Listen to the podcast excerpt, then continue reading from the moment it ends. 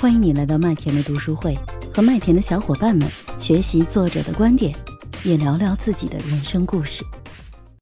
我们读的全是关于销售的类，我先稍微讲一讲，然后吕吕你们帮我补充哈。看同一本书没关系的，我觉得挺好的。上次我们读，我跟小海伦我俩读的那本书，完全两个人讲的东西是不一样的。那就先邀请小银鱼拯救大金鱼来分享《疯传》。看这本书啊，挺有感慨的，就是病毒像病毒一样。我觉得这个这个词用的很深入，让我能记住，让我特别好奇。所以我把前面的这一段话读一下哈。是什么让食物变得流行？从买轿车、买衣服、吃三明治，到给孩子取名字，你是否知道为什么某些产品会大卖？某些故事会被人们口口相传？某些电子邮件更易被转发，或者某些视频连接被疯狂的点击？某些谣言更具传播力？某些思想和行为像病毒一样入侵你的大脑？这本书将为你揭示这些口口相传和社会传播背后的科学秘密，并且告诉你如何将产品、思想、行为设计成具有感染力和传播力的内容。它这里面主要也是讲了几个原则，它是 S T E P P S 六条原则。呃，这本书主要也是讲它这个互联网营销的核心内容。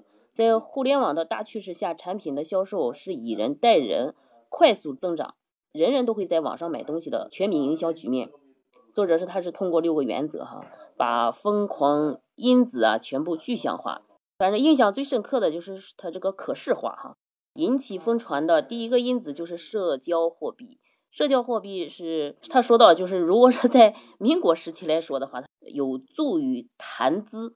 那社会货币四个板块的内容，它第一个是内在的价值，简而言之吧，就是内容必须有价值，值得炫耀或者转发，同时文章标题要起好，这就是重点。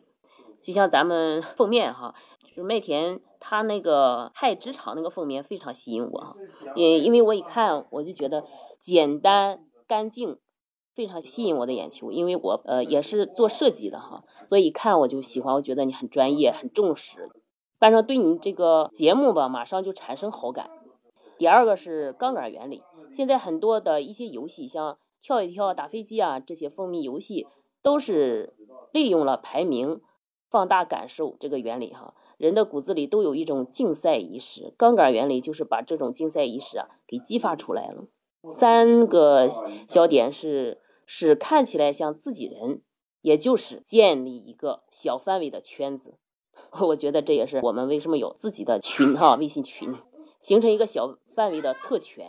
就像女生中间经常说的：“我告诉你一个小秘密啊，你不要跟别人说。”这个小秘密反而传得最快。在营销上营造这种小范围的稀缺感非常重要。第四个小点就是营造使命感，也就是让人。看不出来被道德的绑架，这是一个高端技能。在绝大多数时，使命感比金钱更有驱动力。这种荣誉感和责任感是金钱没有办法取代的。疯传的第二个因子是诱因。这个内容有两个核心关键词，一个是口碑传播，一个叫诱发情绪。口碑啊，也是有两块的，一个是临时性的口碑传播，一个是长期的口碑传播。临时性的口碑传播是指有一些。突发事件、热点事件，我们需要让我们的产品跟它关联。有三个东西会诱发人的情绪：第一个是产品使用频率，第二个是易于理解的思想和内容，第三个就是环境。在这个环节上，像杜丽斯哈可以说是我国营销界的翘楚，不放过任何一个热点。引起疯传的第三个因子是情绪，情绪在疯传的。领域用一个维度来区分，就是一个是高唤醒情绪，一个是低唤醒情绪。心理学家做过研究，像生气啊、愤怒啊、敬畏啊、高兴啊、有趣这些属于高唤醒情绪。我们在做一些内容设计的时候，应该用高唤醒情绪，杜绝用低唤醒的情绪。疯传的第四个因子叫公共性，也就是可视化，一个核心是模仿。商家要引导这种模仿，让事物更具观察性，就更易于被模仿。可视化是决定一个东西或思想能否流行的一个核心的因素，这一点是非常重要的哈。人是社会动物，人做的每一个决定都受旁边人的影响，因此我们的产品如何利用好可视化是产品设计的一个关键的步骤。在这方面，苹果可以说是一个楷模，因为乔布斯非常重视这些细节。另外一个就是隐蔽的东西公开化，越公开化越能够建立信任。人们也更愿意去讨论公开化的东西，而且要学会在产品中自己做广告。比如苹果每发一条信息，都会有一个来自苹果什么型号的手机。就发图片的时候，我们都能看到哈。随时推销要变成一个习惯，最后是要激发剩余行为。像麦当劳包装袋的设计哈，我们吃麦当劳的时候。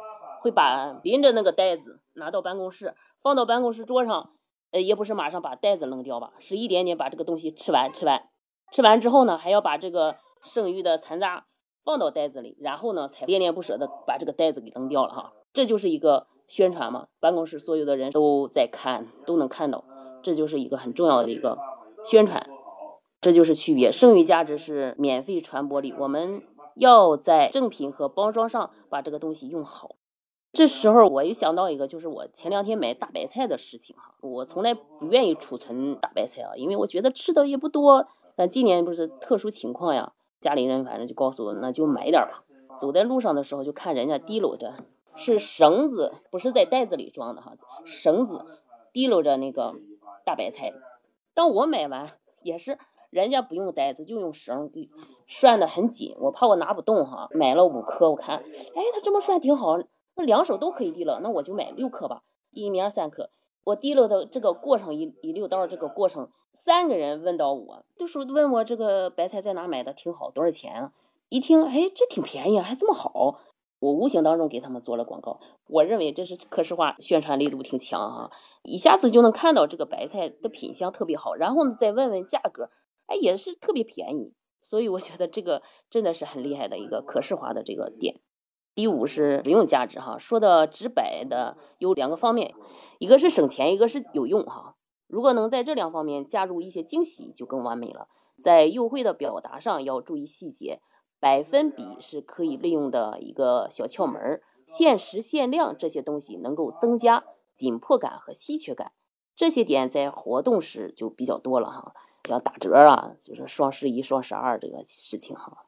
疯传的第六个因子。就是故事，刚才和国英讲的那差不多哈。我一听就是，故事是最容易被记住和传播的，因此一个好故事能决定胜负。因此我们要学会把前面的五个因子融入到一起，创造一个新的故事。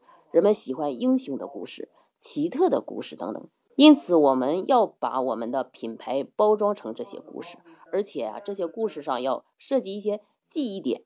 很多人没有看过《水浒传》，但是知道武松打虎；很多人没有看过《西游记》，但是都知道三打白骨精的故事。哈，这就是故事的魅力。如果掌握了故事，就掌握了疯传的百分之八十的奥秘。真正厉害的人啊，会把抽象的东西具象化，这是一种超级的技能。我们可能不会这些技能，但是呢，我们要把人家这些技能使用后的具象的东西用到我们自己的项目上，创造出。自己的一个体系，呃，我觉得这才是这本书最大的价值哈。这就是我分享的这个疯传哈，最有感触的也就是可视的这个内容。当然了哈，它这个可以独立运用，如果独立运用的更好，那也行，都串到一块儿，那就更好了。谢谢小英语啊，小英语也是第一次参加我们的主题阅读分享会啊，滥竽充数啊。不会的，我们都是欢迎的，大家一起来玩耍嘛。小银鱼呢，曾经是一位平面设计师啊，然后现在呢是一位全职的宝妈。刚才我听了之后，我感觉国英那本书讲完之后，再讲你们的风传好像很适合，就是用国英的那本书的故事呢，就是学会讲一个故事，然后呢。再用你们三个人读的这本书啊，再去把这个故事传播开，哎，我觉得好像就可以了。这个故事呢，最好它有很清晰的画面感，这个画面感呢，很容易去呈现，这样的话呢，就很容易去疯传了。谢谢刚才的小银鱼啊，我是麦田先生，关注我，收听更多的成长话题吧。